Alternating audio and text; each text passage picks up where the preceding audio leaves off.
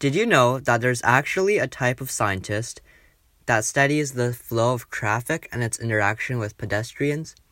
They're called traffic scientists, and unfortunately, there isn't a fancy word for them like trafficologist. They study traffic flow, and it's actually far more interesting than you would think. For instance, every time a driver slows down or speeds up, it creates ripples, which affects the flow of traffic around them.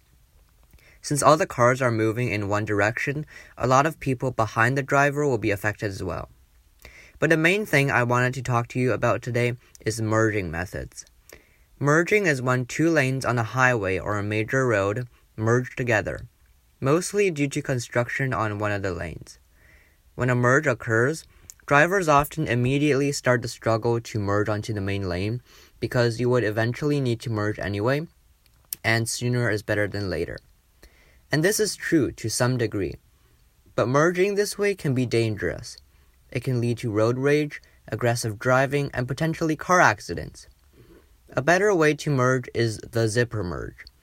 Following the zipper merge, a driver doesn't start trying to get onto the main lane when he sees a merge. Instead, he drives right up to the merge. The cars on the main lane take turns going with the cars on the lane being merged in an orderly manner one after the other, hence the name zipper merge. This would not be easy to implement. For one thing, the zipper merge is hard to moderate because there are always those drivers who are in a rush and go first without consideration. For another, old habits can be hard to shake off. But the zipper merge is theoretically effective. Don't believe me?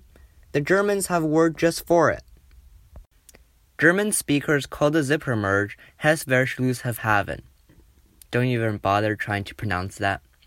I know, they do love long words, but the zipper merge is effective, and it might help lighten up traffic in the future.